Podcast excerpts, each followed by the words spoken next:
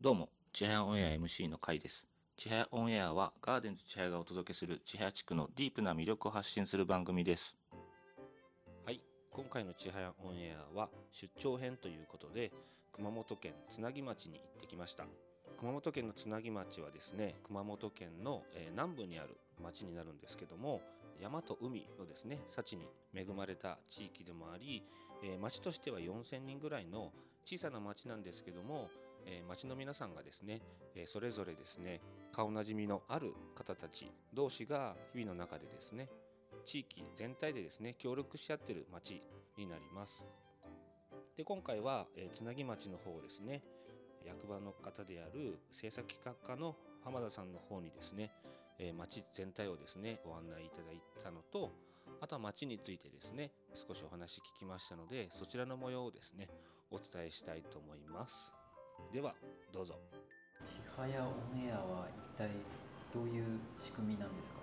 まあ、ちょっと情報発信をどうしようかっていうのをいろいろ考えていて、はい。まあそのまあ、僕らとしてはその当然その有料のラジオとかっていうのはなかなかやっぱりできないので今もう無料で配信ができちゃう時代なのでうん一旦これで、えっと、小さくちょっと始めてみようかはいというところで、まあ、浜野さんの関門オンエアを真似てうん。始めているっていう感じそうですよね。浜野さんとかやってますもんね、今日今日ちょうど300回かなんかですよ、こすごいなとそうなんですよ。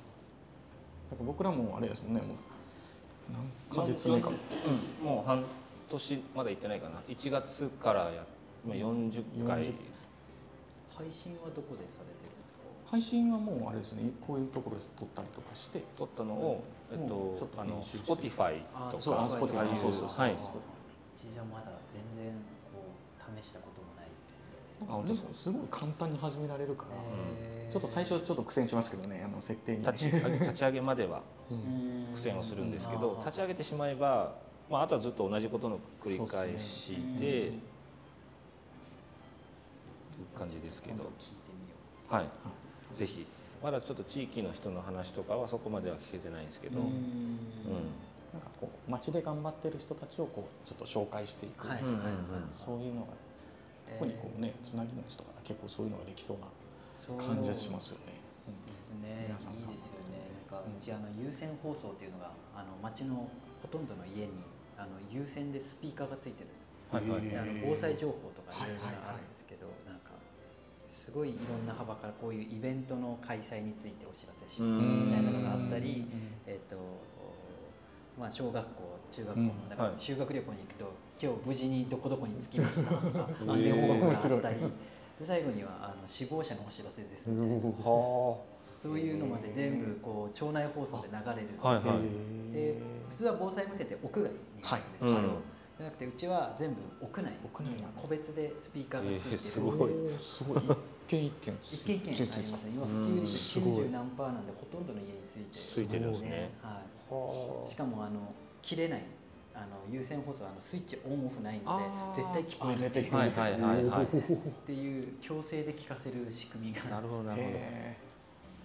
音声ツールとしてはそれを使ったら結構街の人たちを街の人たちに PR するみたいなのはーできるなとか思いますそうですね。町独自の仕組みっちゃ仕組みなので僕らはまだ当直制度みたいなのがあって役場に職員が2人毎日泊まり込んであそうなんですね。へーすごへい。警備員を雇わないっていう。まあ雇うより断然安いし。ううん。んでまあ夜の問い合わせにも対応できるしそうか。はいっていうのがあったりしてそれだけでも十分なんかメディアとしてねね。ストーリーとしてはすごく発信できるね。結構外から来た人たちが町の町のちょっとお試し住宅みたいなのがあって、うん。そこに泊まると優先放送ついてるんで、うん。7時半になるとピク何この放送みたいな。緊急放送かと思うみたいな、はい朝夜の7時半とどっちも。あうん。町の職員が読むんで。はいはいはいの新人かなみたいな。ーなるほど。そういうのもあるわけですね。吟味されてなるほどなるほど。なるほこの子上手。そうこの子下手くそやな。ちょっとうまく読めて電話が来るみたいな。どすごい。すごいそれで考えると近いですね。あのうん。住民の方と、うん。うん。ですね。ああの声の子かみたいになりますよね、か知らない人でも。こう面白い。まあ、必死に職員はなくそうとしてる人がいますけどねあー。へえいやいやいやもうしたくないみたいないう人もいますけど。まあでもなんかねそうなんかあった時のとね。そうですね。顔見知りか知ら,、ね、知らないかうん全然違うんですもんね。またあの今 AI が読むっていうのもあるんですけど、うんやっぱ AI の音声だとなんとなくこう心がうんうんうん抑揚とかそのなんか読み方のあれが、で特にこうおお年寄りの方にうん。やっぱ聞き取りにくいって言われるんですよね、なるほど。なんかもうちょっとこう逆に感情を入れて読んでるぐらいの方がはい。なんか聞き取りやすい、うん。うん。うん。ゆっくり大きい声で読うんんでるみたいな、うん。でちょっと方言っぽいやっぱり抑揚があるので、うん。そういう感じで読むとなんか聞きやすいみたいな、うん。じゃあお店も家ももはい、う大体皆さんつけないといけない。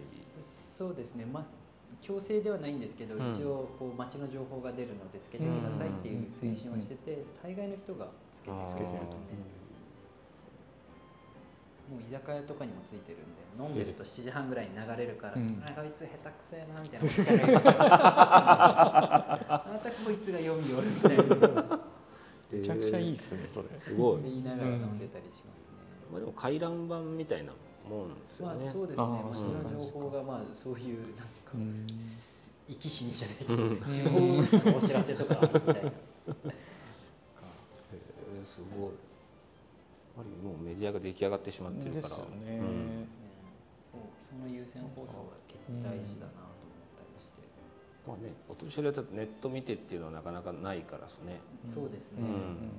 お祭りの前の日とかにあの明日は夏祭りがありまはいすみたいな、で何時から何があります。では今からつなぎ盆踊りを流しますみたいな。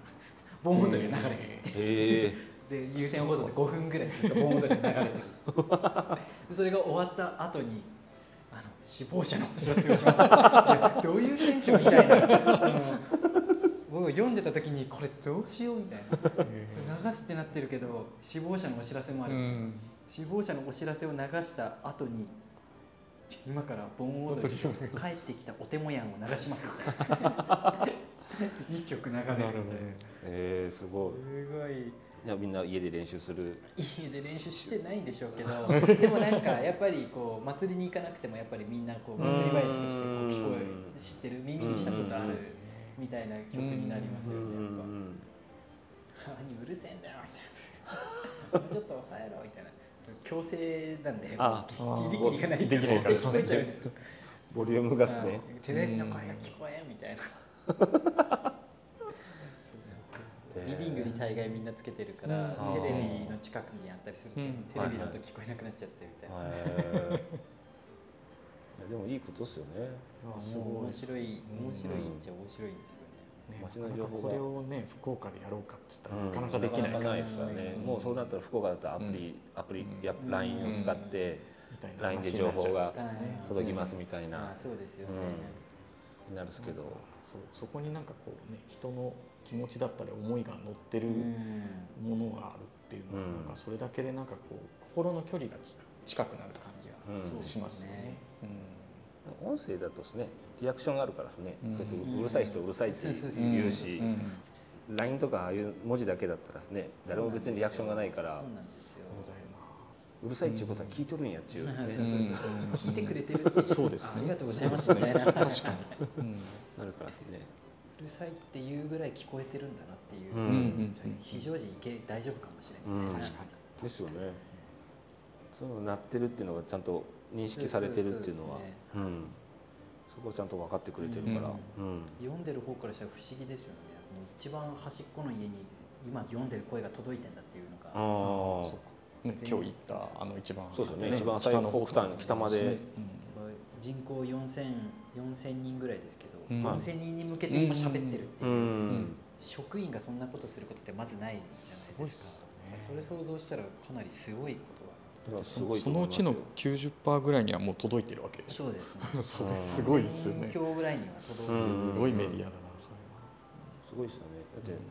浜さん自体がまあうろちょろしてる間にねいろんな人今日もね すごいなと思って。知ってる人しかほとんどいないっていうか顔見知りばっかりなんで、ですよねいやどこどこのこの車でしたっていうけんどこどこの車の子でもすごいもうつなぎぐらいになるともう車の車種と番号まで覚えられたりしてるんで。ど どこにいるなんてバレバレなんで、はいはいはい。だからプライバシーを詮索されるのが苦手な人はもうちょっとやっぱ厳しかったりとか、でも街の良さではありますけどね。まあそうですよ。それだけこう近いというか、うん。その他の人と近い関係性でいられるっていう、そうですね。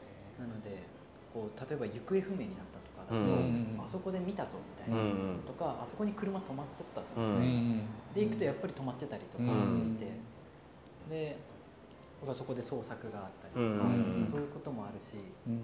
お年寄りになるとやっぱ携帯とかあんまり見ないから連絡取れないみたいになると、うん。畑で倒れてんじゃないかうな、ん。で言ってなんか「いやナフコにおったの見たぞ」みたいな「そうあ買い物しとったんや」みたいな「いやパチンコ屋におったぞ」みたいなな知ってる感じでいるからうん。これなんかなかなかこう、ま、町らしさではありますよね。うん。ですねつなぎ自体がやっぱりこう結構コンパクトなうん。小さい町なので、割ともうここの3号線通ってれば大概の人に会うという、うん。うん。うん。朝から通勤する時もほとんどずっと手挙げるみたいな、うん。知ってる人があ知ってる人なかなかでもないですけどねそういう。まあないと思います。うん。ないと思います。ううんん。町でもあんまないんじゃないですか？ここまで。そこまでねあんまり聞いたことないですね。そうですね、うん。県内でもそういう多分有線放送とか当直制度が残ってるのってつなぎとあと一つあるかどうかうん。山村かなんかぐらいは残ってるって聞いたよううな気がしますね、ん。他はさすがにやっぱりないですよね。うん。何かいいろんなその興味のそのバルとかもああいうねことをしたら誰かがやっぱこううん来てくれるとか、うん。はい。ああいうのはやっぱね町の人も来るじゃないですか、うんそうですね。うん。誰々がしたやつやけん行こうかなみたいな、うん。うん。それはつすごい、ね、つなぎ町としてのうん。魅力はあるかなって、やっぱ少ない町なんでこうなんかみんなでやろうやみたいなうん。意識が、うん。あのうんみんなの中にあって、うんまあ、だ誰々が声かけたからうん。一緒にやってやろうぜみたいうんな感じで声かけが始まってこう結局なんか町の人たちこういっぱいでなんかイベントやってたりうん。うん。いやいいっすよね。それだけこう近しい中でこうだからあったかい感じがしましたもんね。僕今日初めて来たんですけど、うんなんかすごい親切にいろいろ教えていただけるしさっきのあのね亀マンさんとかねね。本当にうん親切に教えていただいてなんかすごいいい街だなと思いますね。いやありがたいですね。本当でもまあどこのどこにでも言えることなんですけどやっぱいい人が多いですね。やっぱ、うんこういい意味で焦ってないというか、うん急いでないというか、そうっすよね。確かになんかなんとかなるんじゃないみたいな感じなんですよ。もともと多分これ土地柄でもあって南の方で要は海があって海の魚が取れる、山があって山の幸が取れる、で田んぼも水もあって、田んぼもできる。ってなると,、えっとまあ、そんなにこう焦る必要がない、うん例えば東北とか山の中っていうのはこう保存食を考えたりうんとか、うんそのどうやって冬を越すかっていうのがこっちにはないんですよね、うん冬でも食べ物取れるし、うん。うん。なので面白い話がこの岩山長半岩っていう名前なんですよ、あはい。の国旗がある岩山、で由来が長半さんっていう、えー、と掛け事が好きな、うん。あの方がいらっしゃって、あ長長藩さん。ねそうそうそう。まあ長か半なんか。うんまあ、それは多分あだ名なのかもしれないですけどなるほど。みたいな人がなんか、まあ、いろんな逸話があってその長藩さんが破産した時にあそこからなんか身投げをしようとしたみたいな話があの長藩に言われる話もあれば、はい。えっと普通農業者の人たちって、えっと朝早くに起きて、うん。で農作業に行って、えー一日ずっと農作業をしてうん。っていうふうにやるのが、まあ、どこの地域でも一般的なんですけど、こっちの場合あの、まあ、朝起きてこないと。町の人たちが農業者が朝起きてこないと、はい。朝早くに起きずに、うん。ゆっくり起きてきて、うん。ゆっくり農作業をすると、うん。でその要は食べ物にそんなに困ってないので、うん。まあ、要はそこまでこう朝早くからはい。ずっと働くみたいなことしなくても食べ物があるうん。から、うん。ゆっくり起きてきます。そうするとあのこうなんていうか怠慢だというか怠るなみたいな意味うん。であの岩山の上から太鼓を叩いて町民を起こしたっていう話がそれが長藩さんがやってたっていう話で長藩がって呼ばれたっていう話もあったりするんですねでそれぐらいなんかこうゆったりしてるうん。街うん何かこうなんかゆっくり時間が流れてるとうんいうか、っていう街なのでまあいい意味でゆっくりこう、うん。そうですね。いやなんとかなるという感じでやってるような、まあ、ちょっと南の国に近いですね。やっぱり暖かい地方に近いような感覚があるのかなという気はしますね。なんかそんな話を聞いたりします、うん。はい今回はここまでです。ぜひ次回も聞いてください。ちはやオンエアはガーデンズ千早がお届けする千早地区のディープな魅力を発信する番組です